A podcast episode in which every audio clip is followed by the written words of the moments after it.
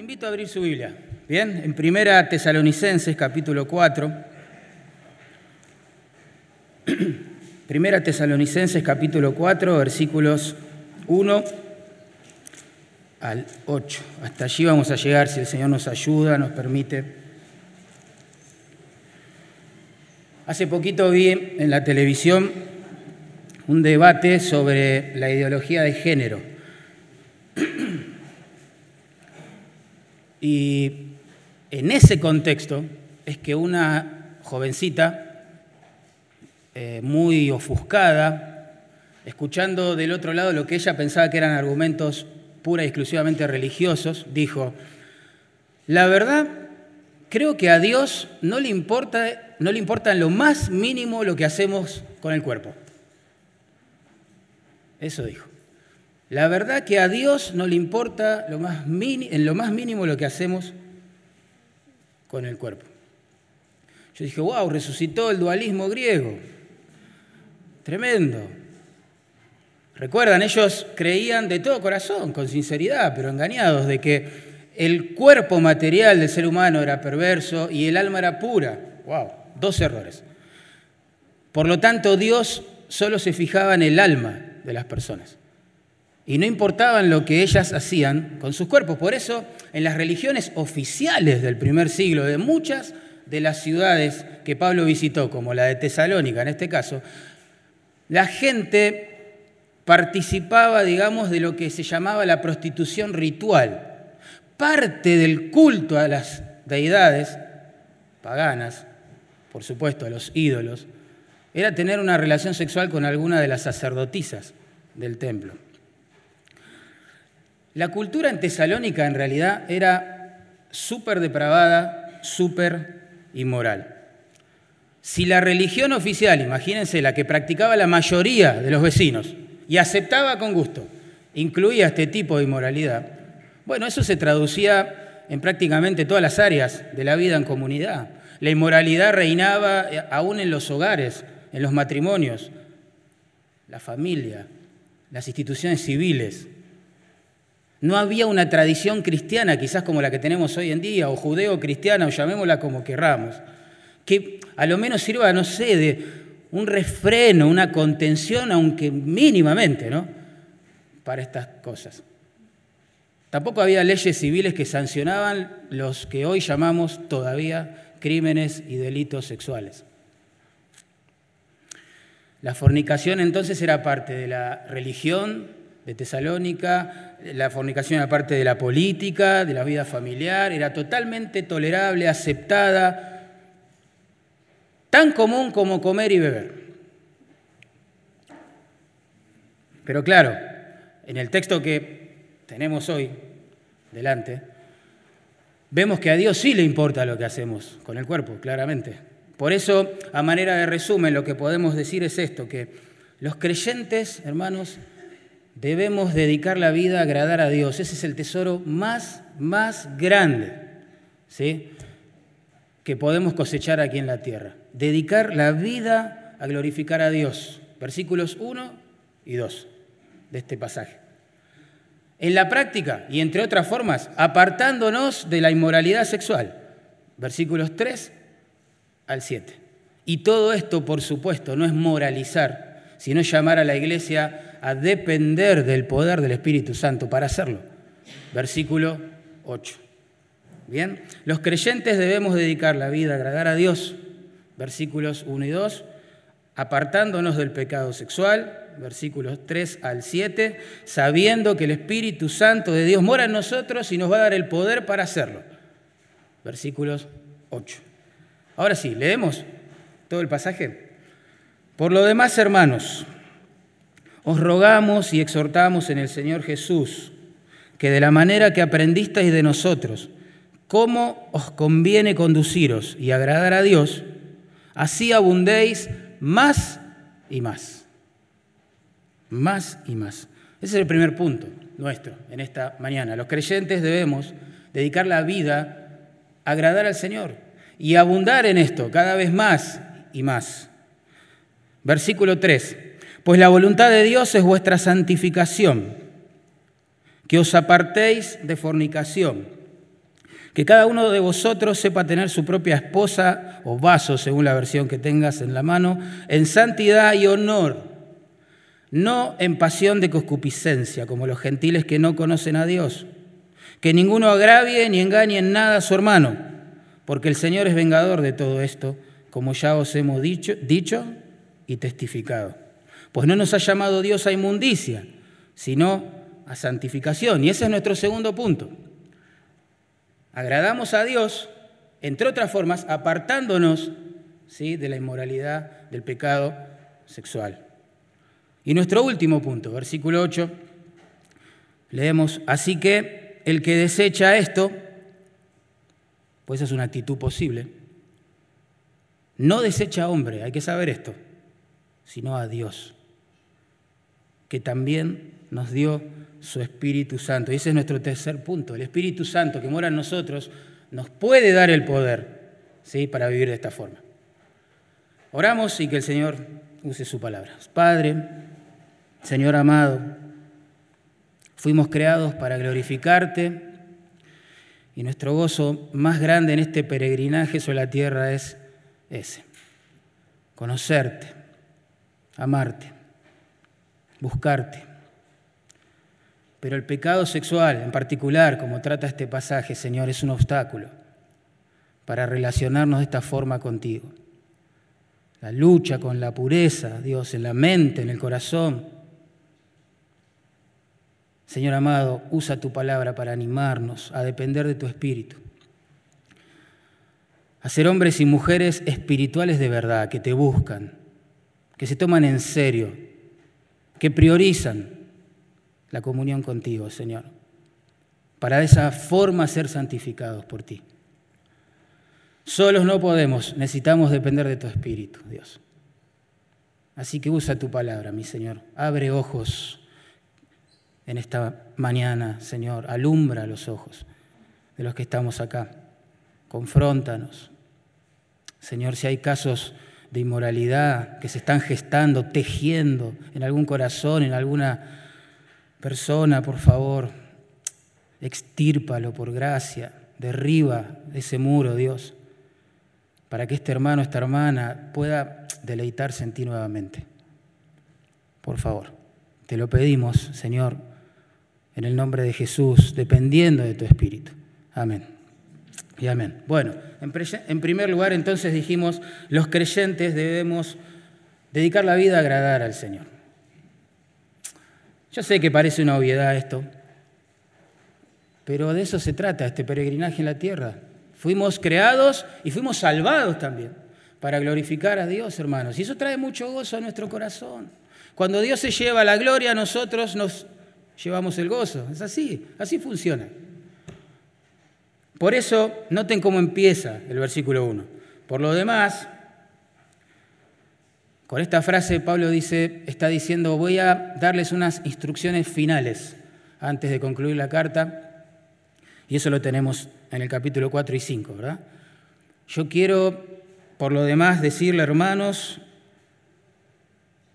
que abunden en este arte, vamos a decirlo así, de agradar a Dios más y más.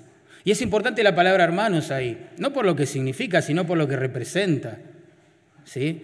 Este texto está claramente dedicado a los creyentes, a los redimidos, a los salvados por gracia, ¿verdad?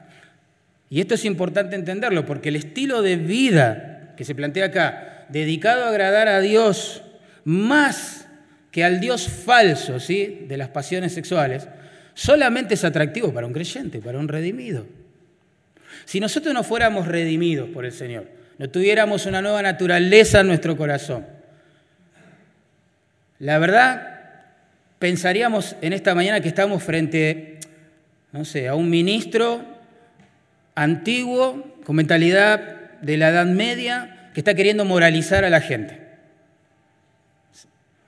No es atractivo para la naturaleza caída pensar en que vivir para Dios satisface, vivir para Dios es el gozo mayor y mayor aún que los placeres que nos puede ofrecer este mundo, incluyendo los efímeros placeres sexuales.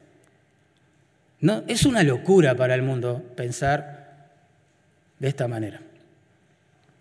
Si a vos te parece una locura lo que estamos leyendo y planteando en la palabra de Dios, tenés que examinarte. Tenés que examinarte. Ustedes saben que hay un eslogan muy viejo y muy cierto que dice que reglas, las reglas sin relación en el medio, producen solo rebeldía. Reglas sin relaciones producen rebeldía. Las reglas que bajan desde los cielos con toda la autoridad de Dios, como esta que estamos leyendo, si no están basadas en una relación de amor con este Dios, solo producen rebeldía, en el peor de los casos, y quizás, si uno es evangélico, por tradición, hipocresía. Quizás hasta uno puede leer estas cosas y jactarse de su moralidad, decir, bueno, yo no soy como esos paganos, esos impíos, ¿verdad? Y, y erramos completamente el blanco.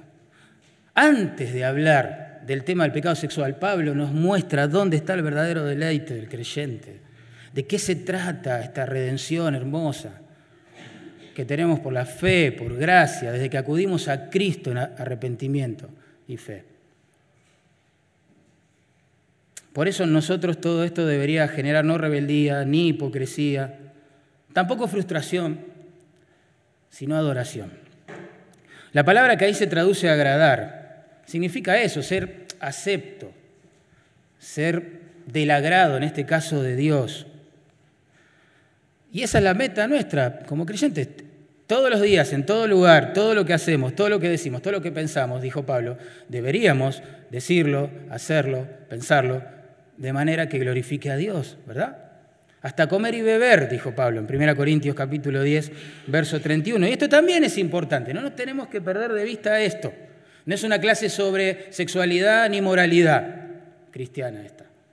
Es un llamado a vivir en dependencia del Espíritu, agradando a Dios y como consecuencia apartarnos de lo que es un obstáculo para eso. En este caso puntual, el pecado sexual. Y es importante entenderlo, porque un religioso, por ejemplo, puede decidir abstenerse, digamos, del pecado sexual, no sé, quizás para no perder su reputación en la iglesia. o un adúltero puede abstenerse del pecado sexual o dejar de hacerlo para no perder a su familia, por ejemplo.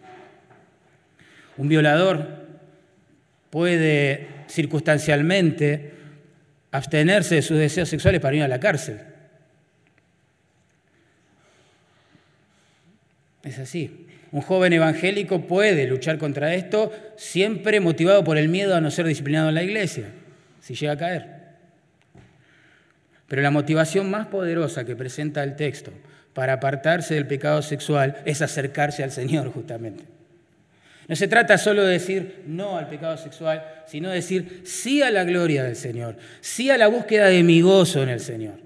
Porque el gozo para el creyente no solo es un privilegio, es un mandato, es una responsabilidad. Regocijaos en el Señor siempre. Filipenses 4:4. Otra vez os digo, regocijaos. Es un imperativo, ¿eh? dos veces aparece. Es una orden. El creyente debe buscar su gozo mayor en Dios. ¿Sí?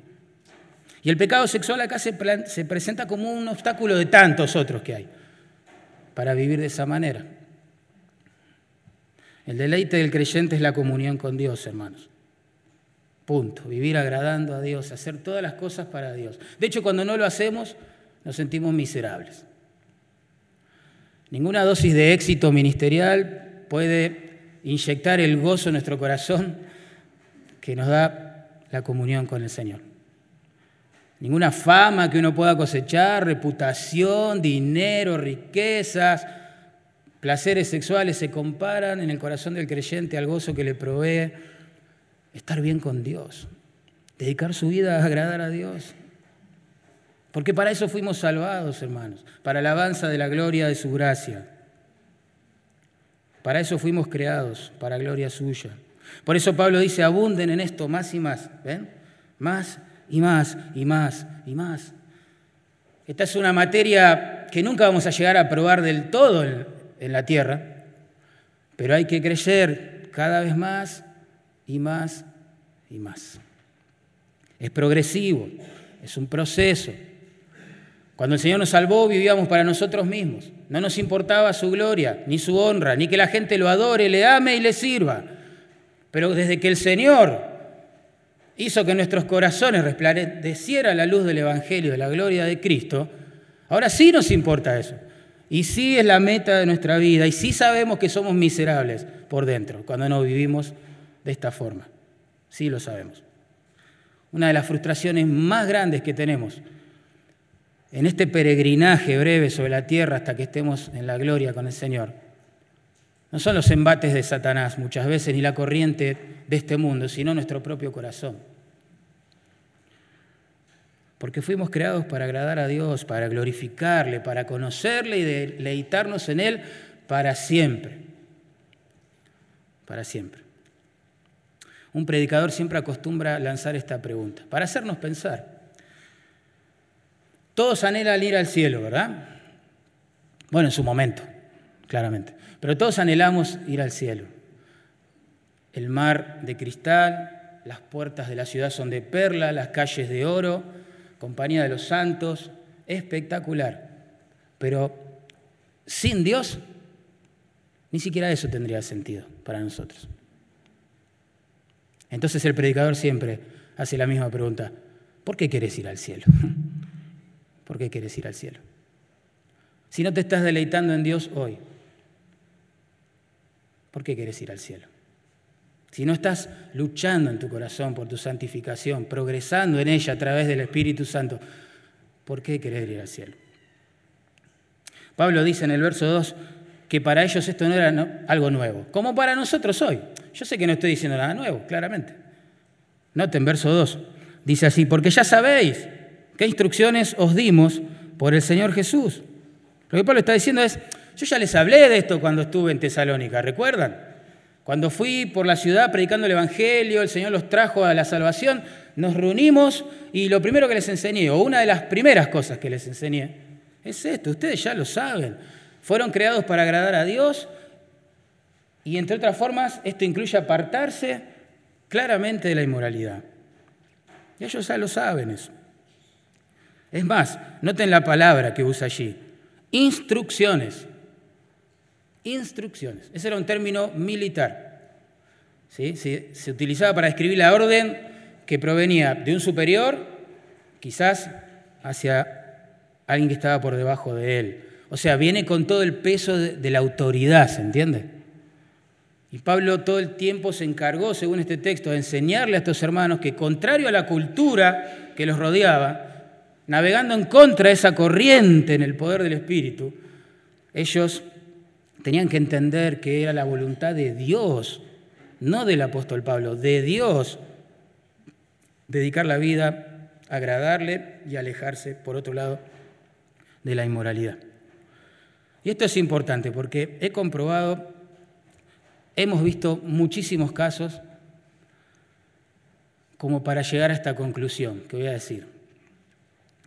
Los deseos sexuales en el fuego de la tentación, del momento de vulnerabilidad, no respeta el conocimiento bíblico o teológico de sus poseedores.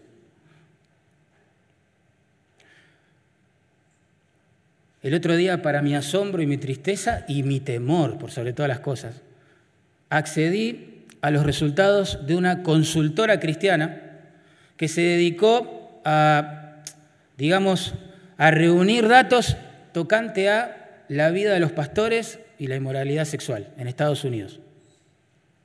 El 50% de los pastores que dejó su ministerio lo hizo por esta causa. ¿Qué pasa? ¿Falta de conocimiento bíblico, teológico? Supongo que no.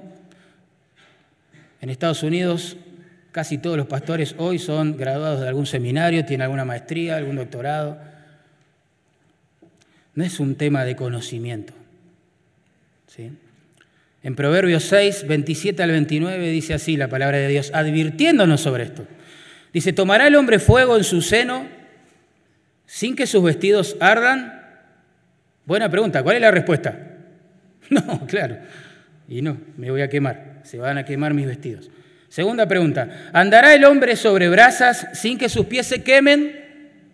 Buena pregunta. ¿Cuál es la respuesta? No. Ahora viene la aplicación. Dice, así es el que se llega a la mujer de su prójimo. No quedará impune ninguno que la tocare. El deseo sexual es irracional, es hormonal, es pasional. Por eso es tan peligroso y por eso ha derribado a muchos valientes, como dice Proverbios. El deseo sexual es irracional, como un hombre que pretende, como dice el texto, tomar brasas encendidas tomadas de la parrilla, supongamos, del fondo de la casa, abrazarlas y pretender a la vez no quemarse. Vos decís, está loco. ¿Qué hace? O, como aquel que se descalza y camina sobre esas brasas y a la vez pretende no sentir dolor, no quemarse. Está loco, decís vos. Está loco, es irracional ese hombre. Bueno, así de, de irracional es aquel, dice el texto, que se llega a la mujer del prójimo. Está loco, dice Dios desde los cielos. Atenta contra su propia vida. Es una conducta autodestructiva. ¿Cómo piensa que haciendo esto no va a sufrir las consecuencias? Está loco, dice Dios.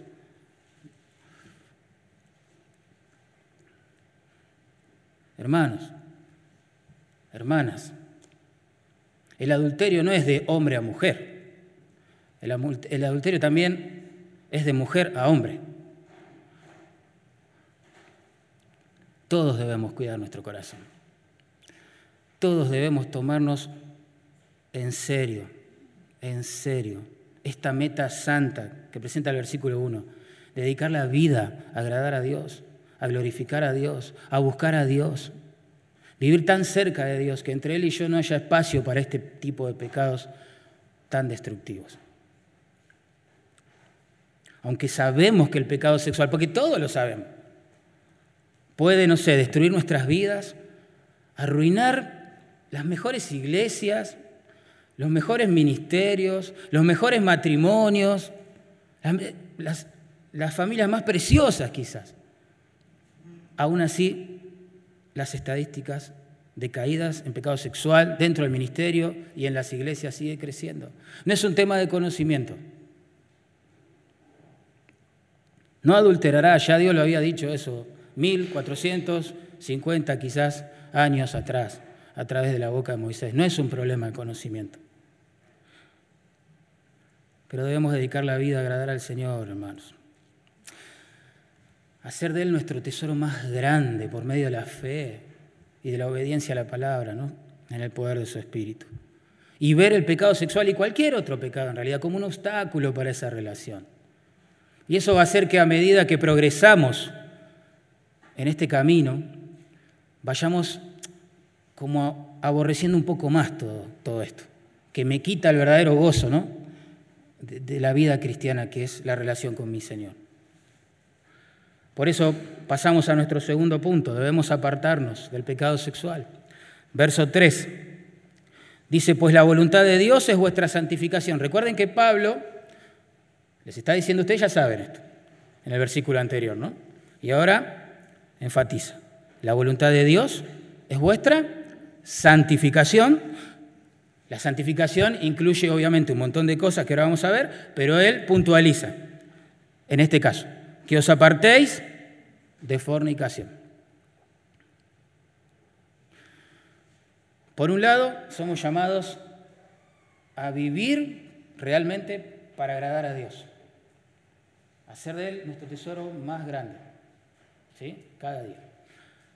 Una de las formas de hacer eso es, obviamente, apartándonos del pecado sexual.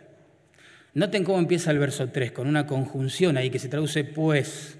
Y esta conecta este mandamiento, ahora que está dando Pablo, con la exhortación anterior, donde nos dijo que tenemos que dedicar la vida a agradar a Dios. Así que el mandamiento es claro, la postura es clara en los cielos. Si quieres agradar a Dios, deberás apartarte de la fornicación. Eso es el punto acá. No se puede adorar y fornicar a la vez. No se puede ser sensual y espiritual a la vez. No se puede. No es que no se debe nada más, sino que no se puede. No se puede. Ustedes saben que la palabra que se traduce ahí, santificación, en realidad significa o describía a alguien que estaba apartado, esa es la idea, apartado, separado, para un propósito especial, y en este caso, obviamente, para el uso de Dios, para el agrado de Dios, según el primer versículo, ¿verdad? Los griegos usaban estas palabras en el ambiente secular para describir, religioso, para describir una persona que estaba entregada al servicio de sus dioses, con minúscula, ¿no? Cualquiera sea. Estaba consagrado, decían ellos, al servicio de sus dioses. Así que en su uso práctico, digamos, la santificación, hermanos, implica dos cosas. Por un lado, yo me progresivamente y en el poder del Espíritu, después lo vamos a ver, uno se va apartando del pecado. Entonces no es el fin de la santificación. El fin de la santificación se da en, su segundo aspecto, que es me acerco a Dios, me consagro a Dios, me dedico a Dios. La vida cristiana no es un gran no, ¿se entiende? No hagas esto, no hagas lo otro, no hagas aquello. Ese no es un fin en sí mismo. Ni siquiera dejar de pecar es un fin en sí mismo. La santificación es este proceso mediante el cual el Espíritu Santo forma la imagen de Cristo en nosotros. A medida que nosotros buscamos a Cristo en su palabra, vivimos a Cristo en comunión con Él cada día, experimentamos a Cristo, ¿sí? Pero tiene estos dos fines. Nos aleja del pecado, sí, pero con el fin de acercarnos a nuestro Señor. Si yo me quedo con una sola de estas verdades, la santificación tiene que ver con que yo me aparte del pecado y nada más, Voy a caer en el legalismo tarde o temprano. Voy a resumir mi vida cristiana una serie de mandamientos y punto. Y encima que no voy a poder cumplir. Voy a ser un hipócrita. Voy a actuar, voy a representar una espiritualidad que yo mismo me he fabricado en mi mente. Pero la santificación va mucho más allá, es mucho más profunda que esto. Decir no al pecado, es decir sí a la gloria de Dios. Podemos decirlo así, como dijo un teólogo ya fallecido, la meta de la santificación es nuestra relación con Dios. El medio de esta es el poder del Espíritu Santo alejándonos del pecado. Vuelvo al mismo punto. Fuimos creados y salvados para conocer a Dios, disfrutar de Él por toda la eternidad. Y cada vez que vos y yo le damos gloria a Dios, Él nos llena de gozo.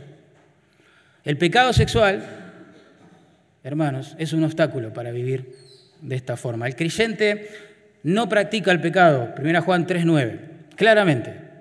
Si alguno practica el pecado no es del Señor, claramente, dice el texto.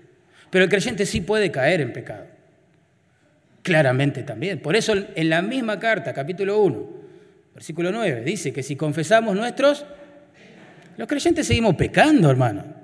No aboguemos por un perfeccionismo que no existe, que es falso, que es irreal, que espera la redención final, ¿no? Allí en la gloria. Seguimos luchando, hermano, full, con nuestro propio corazón caído, con las tentaciones del enemigo, la corriente de este mundo, sí, pero nuestro mayor enemigo somos nosotros mismos. Ayer escuché un ejemplo que me gustó mucho que viene al caso, se los voy a dar. No es mío, se los voy a dar. Imagínense que en mi casa yo ofendo a mi esposa. La ofendo. Mal. El clima en casa, ¿cómo se pone? Tenso. Ustedes saben de lo que hablo, porque todos ofendemos muchas veces, dice Santiago, ¿no? Capítulo 3, verso 2. Se pone tenso. Entonces, desesperadamente, mi corazón comienza a necesitar que mi esposa me perdone. ¿Por qué? Porque quiero que mi relación con ella fluya nuevamente, no haya ningún estorbo, que no esté tenso el ambiente, que, que podamos mirarnos a los ojos y decir, nos amamos, está todo bien. ¿No? Lo que uno busca detrás del perdón es restaurar una relación. Y de esto se trata el planteo acá de Pablo, hermanos. La santificación, hermanos, tiene el fin de que nosotros nos podamos deleitar en esta relación asombrosa que por la fe y los méritos de Cristo gozamos. Pero el pecado sexual, que es el contexto aquí específico del pasaje, es un estorbo para eso. Es un estorbo para eso. Entonces cuando arrepentidos buscamos el perdón de Dios, ¿qué es lo que estamos buscando? Otra vez, restaurar la relación de gozo con Él, para, la relación para la cual fuimos creados en realidad y que le da sentido a este peregrinaje en la tierra. La santificación progresiva que se alude acá es fruto de la salvación. ¿Todos los creyentes estamos metidos en este camino o no somos creyentes? No existe en la Biblia el creyente que profesa hacerlo, pero que sigue practicando el pecado. No existe. Sí existen creyentes que caen ocasionalmente en pecado, que se quebrantan como hizo David, que confiesan su maldad, que se dan cuenta que hay un obstáculo entre la gloria y el gozo de Dios y sus vidas. Y vuelven arrepentidos. Sí, eso claro que sí, está en toda la Biblia, está descriptos estos tipos de creyentes y en todas las iglesias. En Romanos 6:22 dice, mas ahora que habéis sido libertados del pecado, eso es un sinónimo de haber sido salvados de su poder, ¿verdad? Y hechos siervos de Dios, tenéis por vuestro fruto, no dice quizás tengas, dice tenéis por vuestro fruto la santificación y como fin la vida eterna. Así como es tan certero y seguro en las promesas de Dios que una persona redimida tiene como fin la vida eterna, en su máxima esplendor, obviamente, así de cierto es que su fruto o el fruto que se debe evidenciar en su vida es la santificación. Es el deseo por glorificar a Dios, acercándonos a Él, alejándonos del pecado. Por eso debemos aprender a huir, entre otros pecados, por supuesto, del pecado sexual, como dice allí. Noten, verso 3, que os apartéis, dice Pablo, que os apartéis de fornicación. Ustedes saben que la palabra fornicación, porneia en griego, se usa para describir todo tipo de relación sexual pecaminosa, bajo el código obviamente de santidad de Dios, no de las opiniones cambiantes de cada persona o cultura. Se utiliza en la Biblia para resumir el concepto, para describir la práctica sexual, tanto previa al matrimonio, ¿sí? como fuera del matrimonio, que ya está constituido. Y de un matrimonio, por supuesto, heterosexual. Eso es lo que enseña la Escritura. Más allá de eso, fornicación. Es más, la pureza en esta área sexual que Dios exige de su pueblo es tan profunda que va más allá de la conducta, ¿sí? De los actos físicos de inmoralidad. Por ejemplo, en Efesios 5.3 leemos lo siguiente. Pablo dice, pero fornicación, eso se refiere al acto. Y toda inmundicia, agrega, eso se refiere a pensamientos, mundo interior. La inmoralidad no solo se traduce en una conducta pecaminosa, sino que mora, digámoslo así, en una mente que ha sido ensuciada por el pecado. Ustedes saben, hermanos, que en Estados Unidos, y no vieron cómo es, ya va a llegar acá, cuestión de tiempo, comienzan a escucharse casos, escuchen esto, ¿eh? casos de creyentes divorciándose porque uno de los cónyuges se hizo adicto a la pornografía.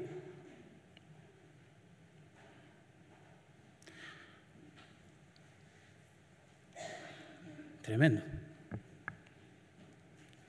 Eso es fornicación también. Hay que tratar eso. De hecho, el pecado sexual muy rara vez comienza, digamos, por la conducta. Generalmente comienza por la cabeza. ¿No es así? Recordemos rápidamente al rey David. Segunda Samuel, capítulo 11, ustedes recuerdan, y 12, ¿no? Mientras sus compatriotas, compañeros estaban en la guerra, y ahí debería haber estado él con ellos, él decidió quedarse a tomar un día de descanso. Se levantó cuando caía el sol, así que no sé, tipo 6 de la tarde, no sé, 7. Durmió todo el día, un día de pereza, un día de vagancia. Se levantó y uno dice, bueno, ahora sí, se pone a buscar a Dios, a componer un salmo, no sé. No, comenzó a pasear por la terraza. Y ustedes saben que allí es que ve a una mujer que se estaba bañando, que estaba desnuda, le pareció hermosa, y abusando de su autoridad como rey, de Israel mandó a sus siervos a traerla al palacio. Era la esposa de Urías, uno de sus mejores hombres, mejores soldados. Quizás habrá cenado y almorzado un montón de veces con este hombre. No le importó nada, porque el pecado sexual, recuerdan, es irracional, es pasional, es hormonal, es terrible. Y así sabemos el resto de la historia, ¿verdad? No es que David se levanta un día y dice, bueno, qué lindo día para adulterar hoy, ¿eh? Bien, ¿eh?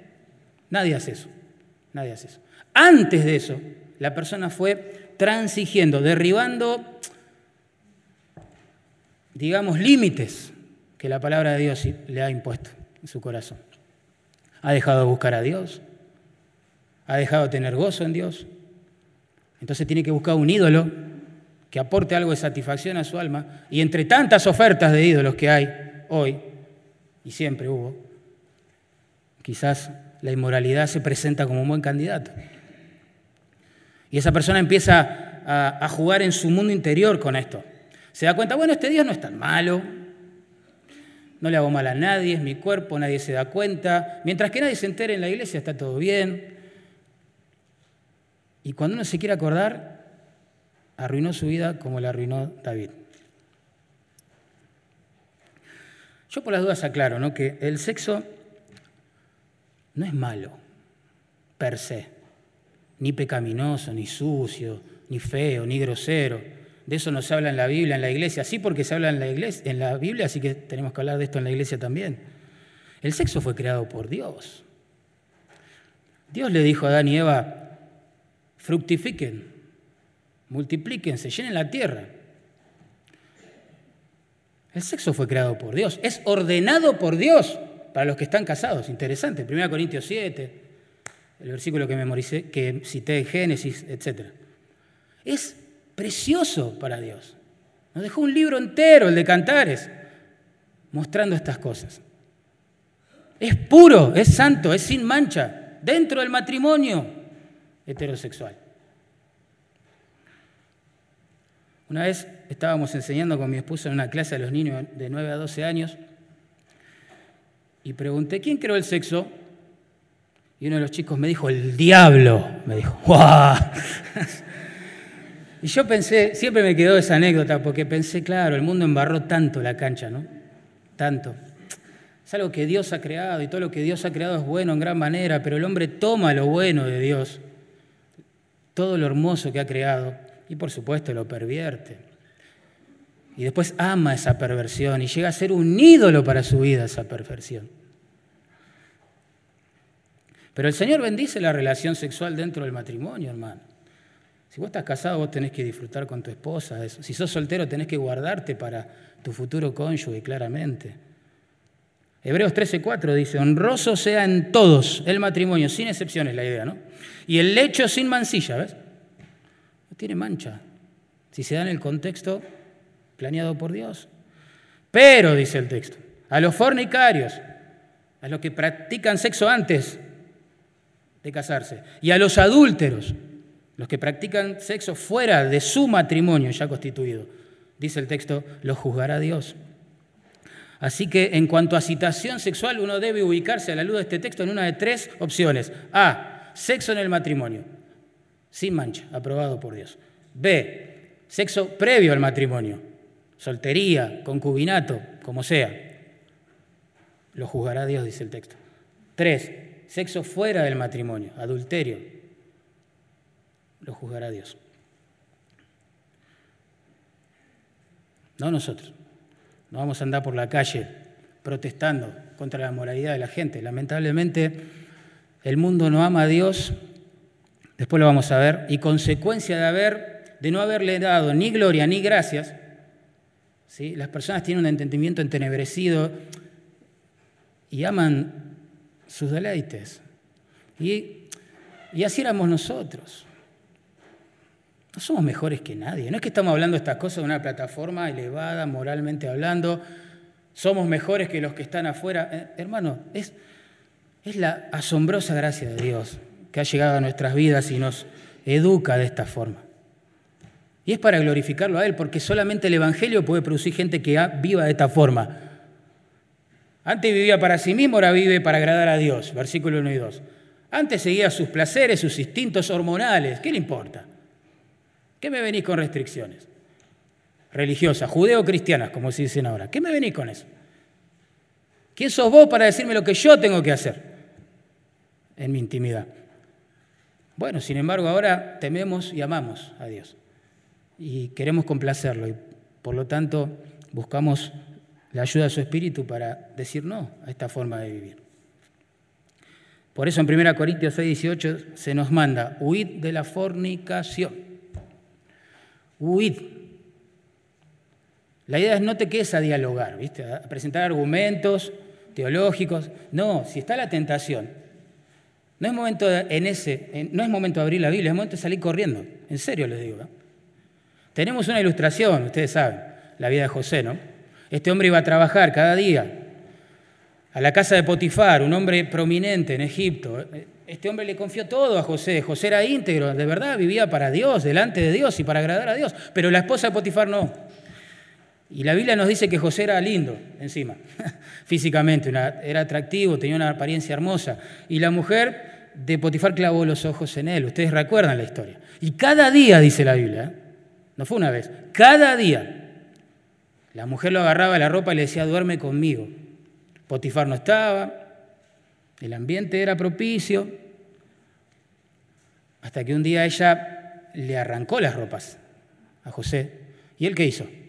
Se sentó con ella, le dijo, bueno, vamos a orar, yo te voy a explicar tres razones por las cuales no, no hay que fornicar. ¿Qué hizo José, hermano? Obedeció el mandato que Muchos años después Pablo iba a escribir, huir de la fornicación, salí corriendo y así eso es lo que hizo. Y uno dice, pero lo fue mal, terminó preso, acusado injustamente, ¿de qué sirve? Fuimos creados para agradar a Dios, no para quedar bien con la gente. Hay que salir corriendo, hermano. Tenemos que ser sabios y prácticos con esto, vamos. Todos tenemos un corazón caído, Vivimos en el mismo mundo inmoral. Tenemos que tener cuidado y ser prácticos, hermano. ¿eh? Si la tentación está en el celular, dale, ya. El placer de vivir para Dios es mucho más grande que eso. No podemos tener dioses tan bajos en la iglesia de Cristo, como la pornografía, la inmoralidad, etc cristiano que quiere agradar a Dios de verdad, versículo 1 y 2, debe salir corriendo, debe huir de la tentación sexual. El texto dice claramente, verso 3, apartate de la fornicación, apartate. Si está acá, vos no estás ahí, te apartás. Esa es la idea. Tenés que ver al, al pecado sexual como si fuera un loco que te está apuntando a los ojos así, con una 45 en la mano a un metro de distancia. ¿Qué vas a hacer vos? No te vas a quedar a razonar con él, vas a salir corriendo. Esa es la idea. Apartate, huí de la fornicación, sé práctico con esto. Si la tentación está en la oficina, en un sector, no vayas por ahí. Si la tentación está en el celular, dale. ¿Qué importa? Se puede vivir sin celular. ¿eh? Uh, pecado lo que dije, ¿no? O pedir ayuda a alguien que te chequee el celular. Manténete abierto a los ojos de Dios, pero también a los ojos de alguien que sea espiritual y te ayude si tenés un problema con la pornografía. No ocultes ese pecado porque vas a vivir frustrado en tu relación con Dios. Hermano, la restauración espiritual viene de la confesión. Salmo 32, Salmo 51, etc. Pero el que encubre su pecado, ¿qué dice el texto? Es una promesa. No prosperará. Pedí ayuda. No te conformes con una vida cristiana así, frustrante, mediocre. Cuando hablamos de gozo en Dios, de paz, vos decís, ¿qué? yo ya me olvidé de eso. No te conformes con eso, porque no fuiste ni creado ni salvado para eso. El Hijo de Dios no derramó su sangre por vos para que vivas de esta forma. Nuestro pecado es grande, pero su gracia es mayor, sobreabunda. Yo sé que si vos, como yo, mirás tu corazón, decís yo no puedo ni siquiera ser salvo, Mira las cosas que pasan por dentro. Pero miramos a Cristo y decimos, yo no puedo perderme, no puedo ser condenado. Mira qué salvador que tenemos. Él es digno, hermano, de que cambiemos de rumbo. Verso 4, debemos aprender a señorear ¿eh? en el poder del Espíritu Santo de nuestros cuerpos, dice Pablo. Que cada uno de vosotros sepa tener su propia esposa en santidad y honor. La palabra se traduce esposa, ha traído mucho conflicto a los intérpretes de este pasaje. Porque en la Biblia se usa para describir también vasos o utensilios de diversos tipos. Por ejemplo, en 2 Corintios 4:7 dice que el Evangelio, el tesoro del Evangelio, está contenido en vasos, ¿se acuerdan?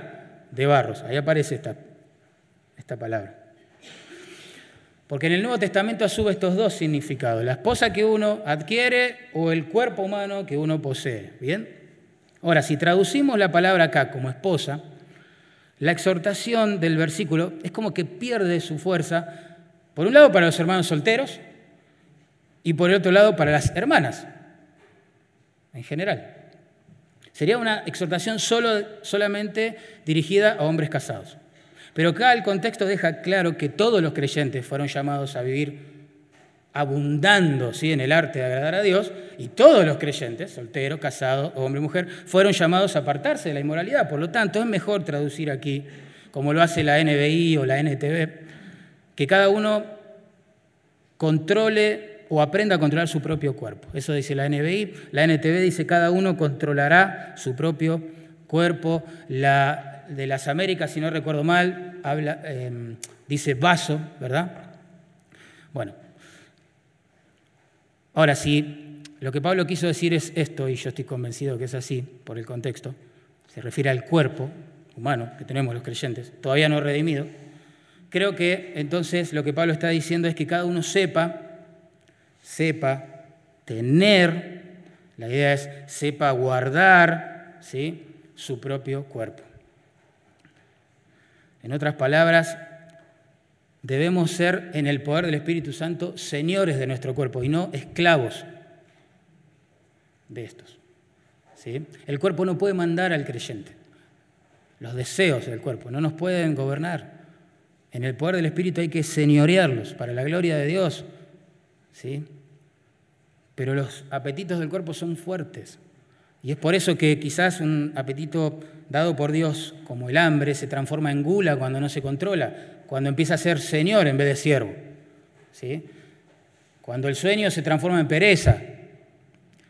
Y cuando el deseo sexual que Él puso en nosotros se transforma en inmoralidad. ¿Sí? Entonces Pablo dice que cada, cada creyente sepa guardar su cuerpo para el uso por el cual fue dado y creado.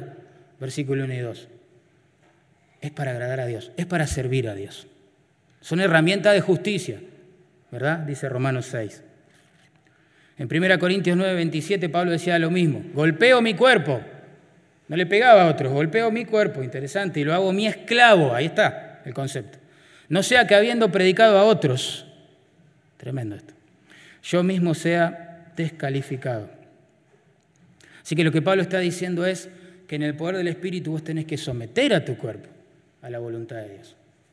Sí, no a la voluntad de este falso Dios de la inmoralidad sexual.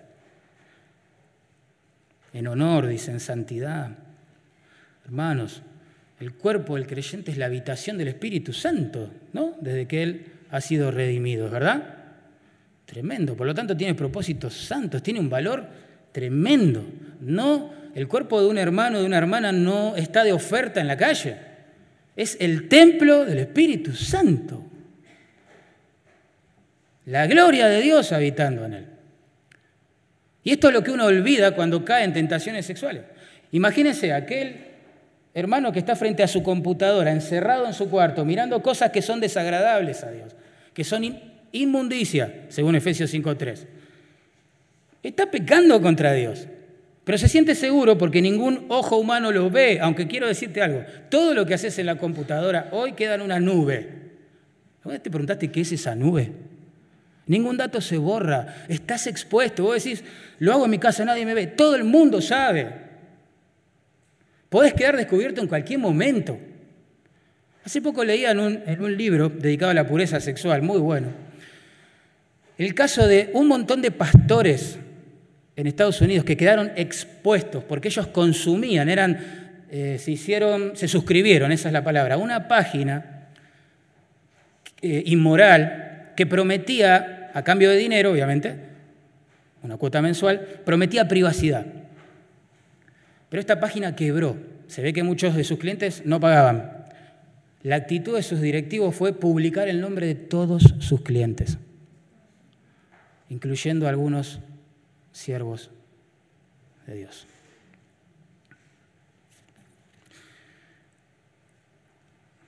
No es para eso el cuerpo del creyente. Fuimos redimidos, hermanos, de, de esa vana manera de vivir. No con cosas corruptibles como oro o plata, sino con la sangre preciosa del Hijo de Dios, como de un cordero sin mancha y sin contaminación, ya destinado desde antes de la fundación de los siglos para nosotros. Tremendo. Él pagó por nosotros para que no vivamos ya como vivíamos antes, que es el próximo punto, noten. No en pasión de concupiscencia como los gentiles que no conocen a Dios, verso 5. Ese estilo de vida, hermanos, murió con Cristo. Tenemos que entender que cuando el Señor nos salvó, nos crucificó con Él, espiritualmente hablando, obviamente. Eso significa que hemos muerto al poder del pecado sobre nuestras vidas. El mundo ya ha muerto para nosotros. Esa es, espiritualmente hablando, la realidad de la salvación. Hemos muerto, ya no somos esclavos del pecado. Ningún creyente redimido puede aducir en su defensa, si está jugando con la inmoralidad, que no puede controlarlo.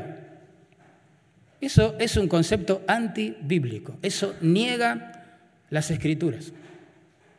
Si esa persona es redimida, ha sido libertada del poder del pecado. Ya no es esclavo del pecado. Ahora es libre para usar sus cuerpos como instrumentos de justicia. Ese es el tema de Romanos capítulo 6. Después léanlo tranquilos en casa. Es una excelente herramienta para el que lucha con estas cosas. Excelente, hermosa. Pablo dice ese estilo de vida, de pasión, de concupiscencia, de perseguir lo que las hormonas dicten, pertenece a los gentiles, dice que no conocen a Dios. Y en capítulo 1 les dice, ustedes eran de esos gentiles, que no conocían a Dios, que servían ídolos, pero ahora sirven al Dios vivo y verdadero.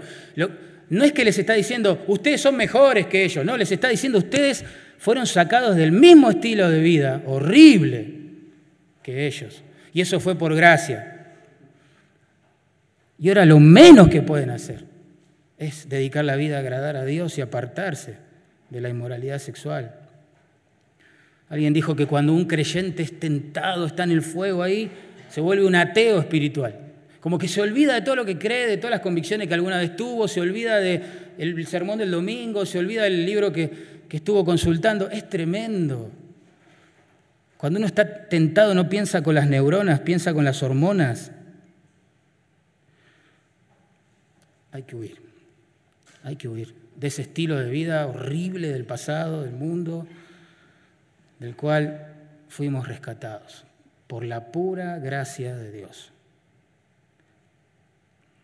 Una sociedad que vive a espaldas de Dios, hermano. ¿Por qué le va a importar ¿sí? obedecer los mandatos de ese Dios? ¿Por qué? Pablo describe este proceso, que cuando uno no le da gloria ni gracias al Creador, se entrega a un estilo de vida y es entregado también a un estilo de vida pecaminoso, desenfrenado. En Efesios 4:19 describe este proceso en pocas palabras. Habiendo llegado a ser insensibles, él está describiendo la vida pasada sin Dios, habiendo llegado a ser insensibles, a Dios, obvio, se entregaron a la sensualidad para cometer con avidez toda clase de impureza, ¿ven? La no relación con Dios, el no deleite, el gozo, el no gozo en Dios, lleva a la gente a entregarse a otros falsos dioses que prometen satisfacción. Uno de ellos, sin duda, es la inmoralidad. En Romanos 1 dice lo mismo. Lo mismo. Y Spurgeon lo expresó de esta forma, yo se los leo. Dice, cristiano, ¿qué tienes que ver tú con el pecado? ¿No te ha costado demasiado caro ya? Habiéndote quemado en su calor, ¿volverás a jugar con su fuego? Habiéndote lastimado en su foso, ¿caerás en él de nuevo? Habiéndote ensuciado en su lodo, ¿te contaminarás de nuevo? Habiendo sido liberado de los azotes de su esclavitud, ¿volverás a, ser atrapado en él? No juegues con el fuego que ya te quemó o con el barro que ya te ensució. Eso pertenece al pasado, hermano. Verso 6. Y esto, cuidado con esto. Yo, este pasaje es tremendo. ¿eh? Cuidado con esto. No debemos hacer tropezar a los hermanos en esta área. Dice que ninguno agravie ni engañe en nada a su hermano. No podemos separar este texto de su contexto para ser justos con lo que la, Biblia está enseñando. La palabra se traduce agraviar ahí significa pasar por encima, transgredir, correr los límites. Esa es la idea. Así que lo que Pablo está diciendo es que nadie se atreva a cruzar los límites de la pureza, aprovechándose de otro hermano para satisfacer sus deseos sexuales. Eso es lo que está diciendo. Y la palabra ninguno es enfática. Nadie, sin excepción. Y a manera de contraste, cualquiera puede hacerlo. Uno dice, ¿qué en la iglesia de Cristo pasa eso? Sí, claro.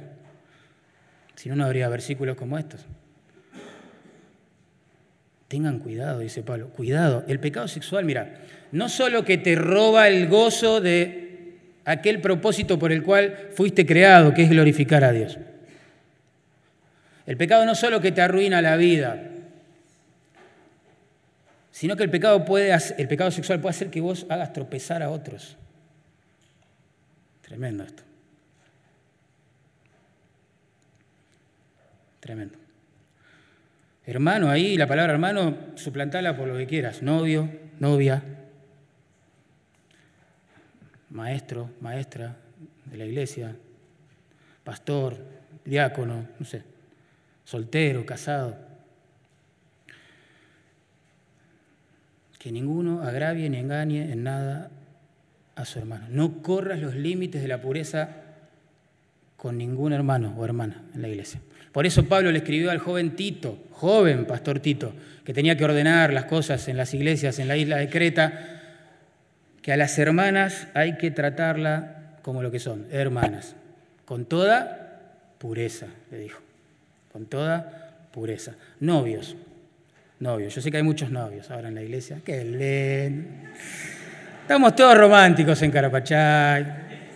Yo sé que hay otros orando, conociéndose. Y el teléfono de los pastores suena y suena. es hermoso, en serio. Nosotros estamos recontentos, ¿no, Sergio? Se formen familias fuertes en el Señor. ¡Wow!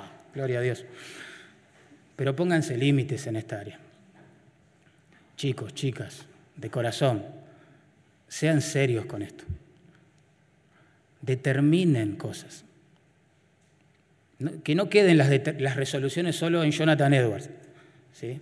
Resolvé cosas para la gloria de Dios también. Vos hoy, en el siglo XXI.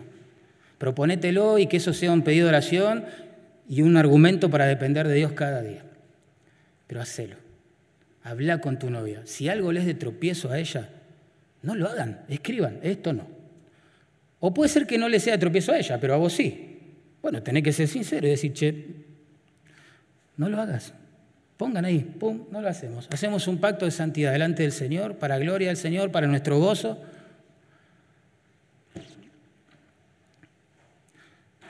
Los que son líderes, los que tienen autoridad sobre otros en la iglesia, cuidado con esto.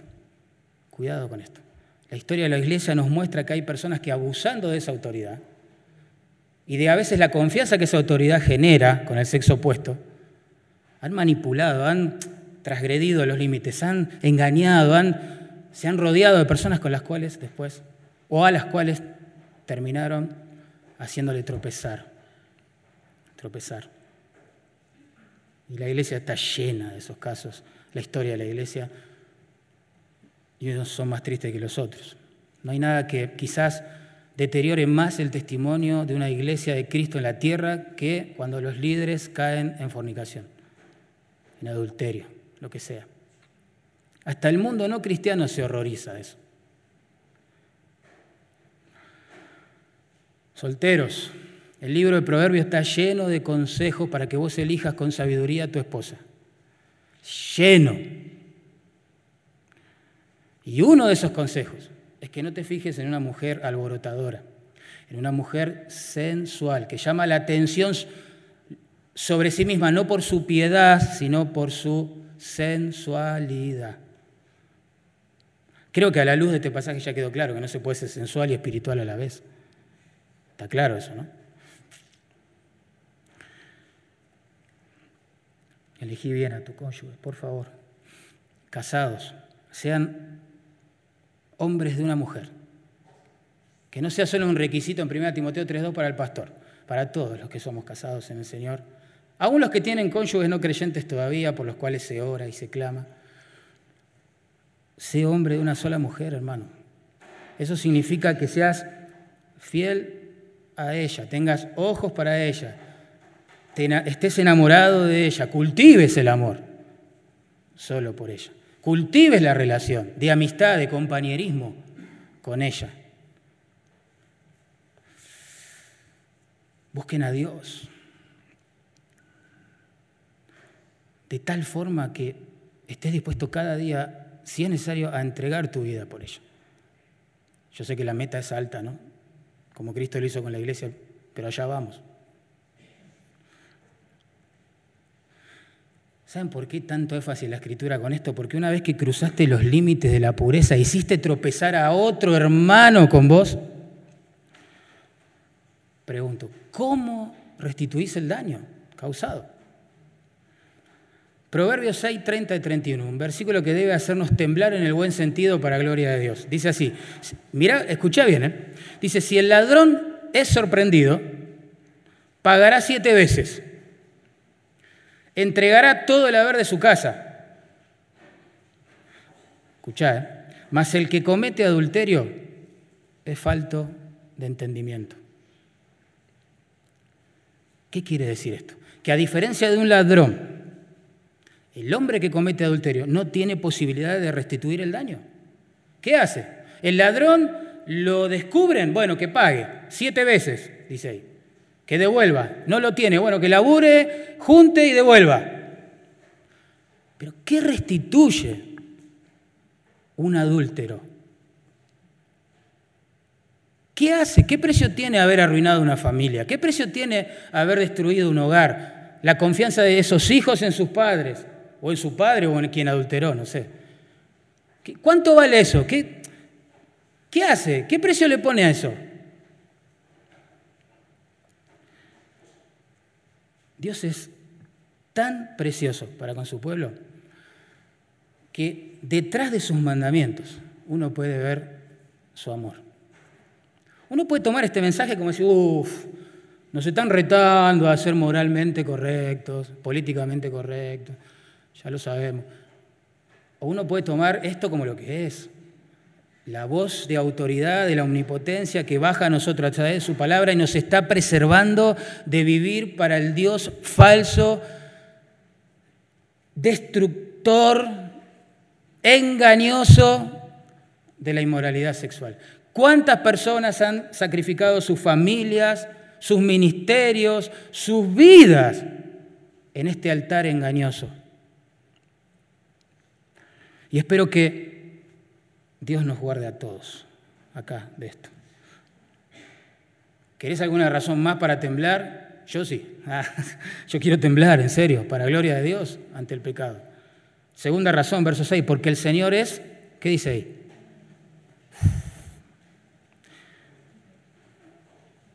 El Señor es vengador de todo esto. La palabra traducida vengador ahí significa literalmente, ¿no? Fuera de la ley, Parece una contradicción, fuera de la ley. Lo que pasa es que con el tiempo se usó para describir a una persona que ejercía, digamos, justicia por mano propia, ¿entienden? Y ese es el concepto detrás de esta palabra. El creyente puede tapar su pecado. su inmoralidad, puede jugar con eso, coquetear, no sé. No contarle a nadie, no tratar con el pecado, no confesarlo, aparentar, bueno, todo eso. Aún la iglesia, hay iglesias que toleran la inmoralidad sexual como si nada pasara. De verdad, ¿eh? como si nada pasara, literalmente. Pero no importa lo que hagan los creyentes. Acá el texto dice que el Señor, el dueño, la cabeza, el soberano de la iglesia, va a hacer justicia por mano propia. Y yo prefiero humillarme voluntariamente delante de Dios que experimentar este ministerio lleno de gracia, pero firme, que ejercen sus hijos cuando pecamos. Israel en el desierto dijo, no pasa nada, pasa nada. Todos nuestros pueblos fornican al lado, mirá, y siguen vivos, comen, duermen, no pasa nada. Y se entregaron a fornicar con las mujeres moabitas. Pablo nos dice que en un solo día, hermanos, murieron 23.000 personas. 1 Corintios 18. ¿Escuchaste eso? Y en el versículo 11 agrega, y estas cosas les acontecieron a ellos como ejemplo y están escritas para nosotros. Así que Dios no cambió. Por eso la exhortación final de ese párrafo es, así que el que piensa estar firme, mire.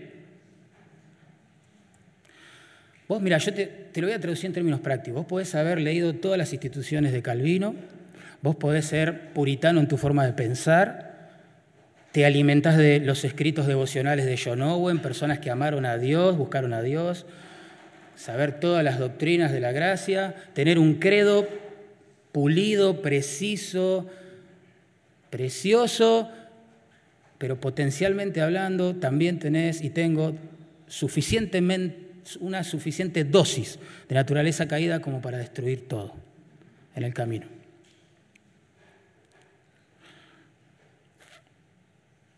Nos va a ayudar, en serio, tener un concepto elevado de la santidad de Dios como el que plantea este texto. ¿Qué pensamos, hermano? Dios, a ver, Dios sacrificó a su Hijo.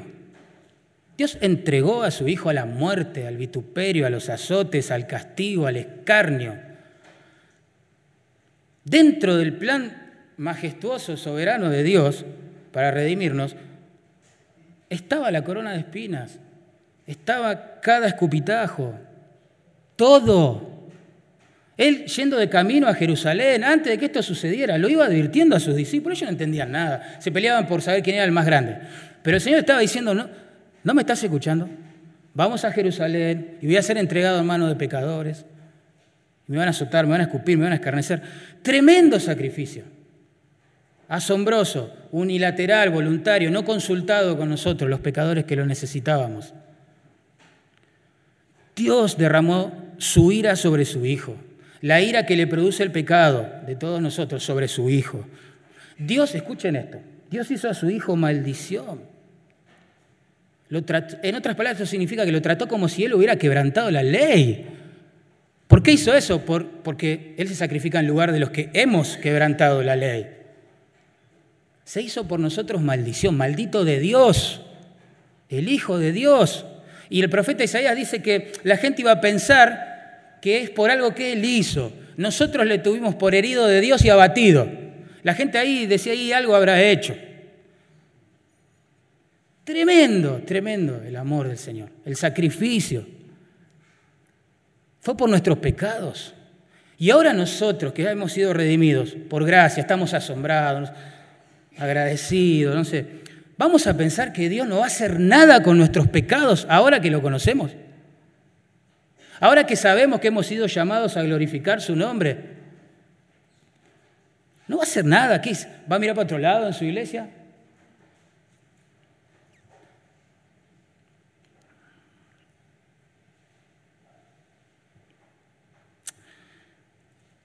Los antiguos solían decir que los pecados de los redimidos son más graves que los de los incrédulos. ¿En qué sentido? En que nosotros los cometemos a la luz de la cruz.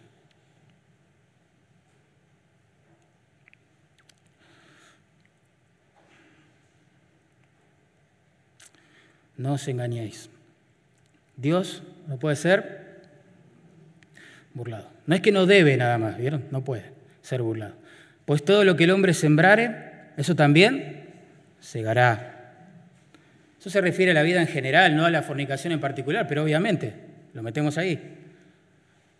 Pasa que uno a veces se deja, sabe que este principio es así, pero se deja engañar con la mentalidad de que todos lo hacen y no pasa nada.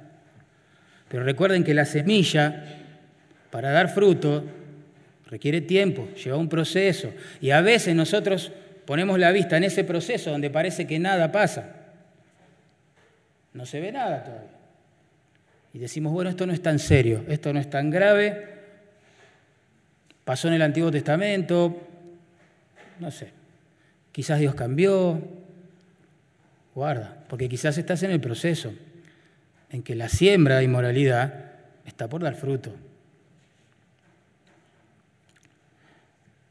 Temamos a Dios, amemos a Dios y en consecuencia nos vamos, vamos a ser santificados del pecado. Contradice nuestro llamado a la fornicación. Verso 7. No nos ha llamado Dios a inmundicia, sino a santificación. Hermano, la misma gracia que nos salvó, la que nos enseña a renunciar a la fornicación. Primera eh, eh, Tito capítulo 2, versículos 11 y 12. Esa misma gracia eh, que nos salvó, la que hoy nos enseña. Así no. Así no. Hay que renunciar a la impiedad y a los deseos mundanos.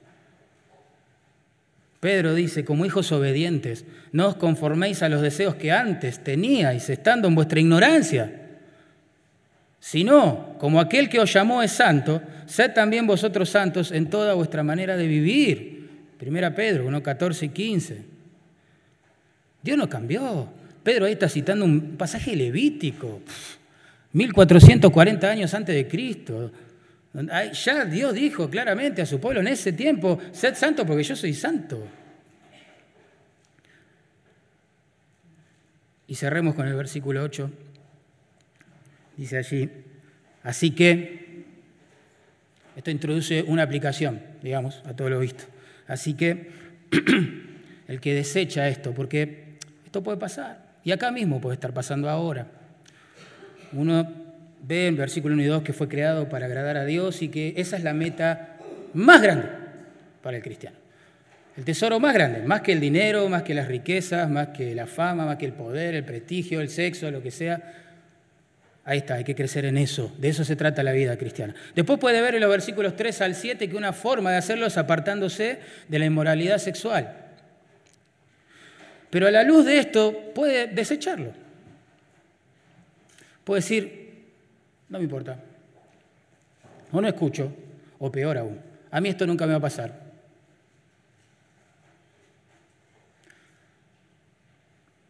Puede desestimar el tema, ese es el apunte. Así que el que desecha esto, el que tiene esa actitud tiene que saber esto, que no desecha hombre. No es que estás en contra de lo que yo estoy predicando. Si fuera así, ¿qué importa? ¿Cuál es el caso, no? Yo no soy Dios, yo no soy, no tengo autoridad en mí mismo para nada, así que pero el punto es que el que desecha esto no desecha a quien lo esté leyendo o predicando, sino a Dios, dice el texto. Y agrega que también nos dio el Espíritu Santo. Una vez estaba aconsejando a un joven sobre sus luchas en esta área y me dijo, todo el mundo, todo el mundo, se ve que pidió muchos consejos, todo el mundo me dice lo que tengo que hacer, pero nadie me da el poder para hacerlo, me dijo. Lo entiendo. De verdad entiendo la frustración. Yo me he sentido así también. Wow, yo sé lo que tengo que hacer, como diría Pablo, sé para dónde ir, está claro, pero hay el mal que mora en mí, es, es tremendo, es una guerra, es una lucha. Tremendo, eso hace que anhelemos el cielo también, los creyentes. Pero para evitar pensar acá que, que Pablo nos está pidiendo o exigiendo algo que no podemos vivir en la práctica, agrega este hermoso concepto. Nos dio su Espíritu Santo.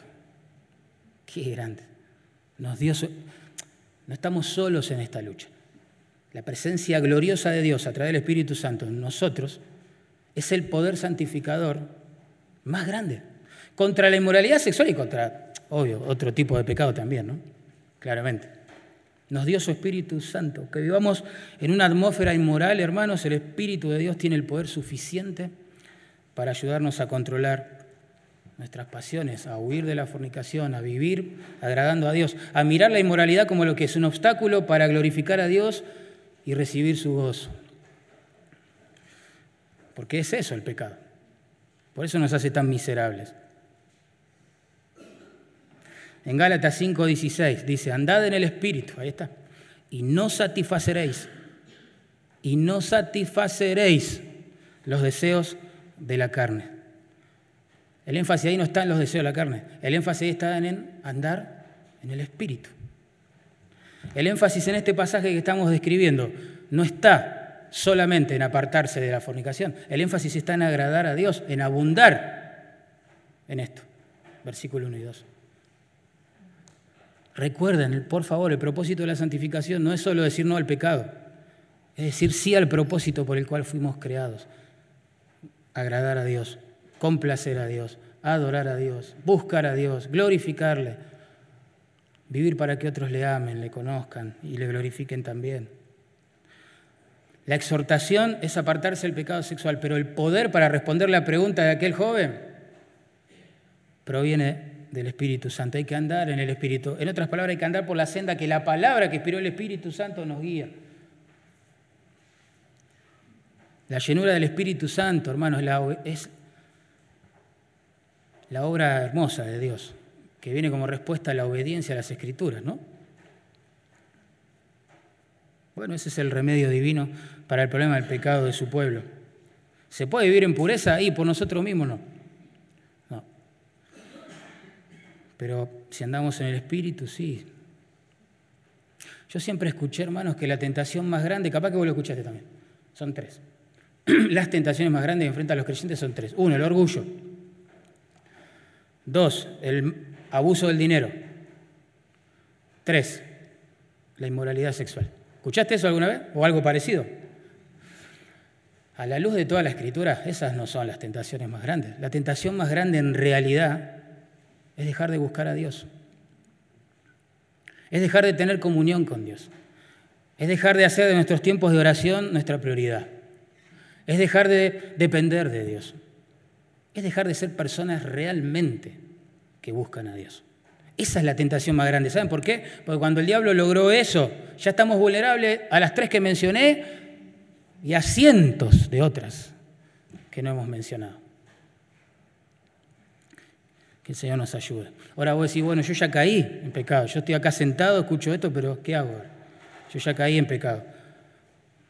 No ocultes tu pecado. En la hipocresía, en el acto de tapar las cosas, solo hay aflicción. Para un creyente, ojo. ¿eh? Al incrédulo no le importa, al hipócrita tampoco, pero el creyente sufre tapando su pecado. Hay angustia y aflicción de espíritu. Mientras callé, dijo David, uff, se envejecieron mis huesos en mi gemir todo el día. No estaba feliz, no estaba gozoso, estaba lejos de glorificar a Dios y se moría por dentro. Así que no hay que ocultar, no lo ocultes. Confesáselo a Dios, confesáselo a Dios. El mismo David que gemía y lloraba por dentro mientras tapaba el pecado dijo, bienaventurado aquel cuya transgresión ha sido perdonada y cubierto su pecado. Pasó de gemir a la, al deleite. ¿Qué pasó en el medio? Confesó su maldad, confesó su pecado. Pedí ayuda si es necesario también. Hebreos 3:13 dice, exhortaos los unos a los otros cada día, entre tanto que se dice hoy. O sea, empezar por hoy es la idea. Para que ninguno de vosotros se endurezca por el engaño del pecado. Este Dios falso endurece los corazones. Endurece la conciencia. Tremendo. Bueno, exhortémonos unos a otros, compartilo. Confesáselo a Dios, compartilo con alguien espiritual, obvio, que te ayude. Es mejor ser exhortados que estar endurecidos. Y por último, no nos olvidemos que agradar a Dios es la meta de todo esto. Todo lo que hacemos, decimos, pensamos, verso 1 y 2, debe ser para complacer a Dios. Recordad, un religioso puede abstenerse de sus deseos sexuales, pero para quedar bien con los hermanos de la iglesia. Un adúltero para no perder su familia, un violador para no volver a la cárcel, ¿no? un ministro para no perder su ministerio. Pero hay cosas más profundas que esa. La motivación más poderosa para apartarse del pecado sexual y de otros es agradar a Dios.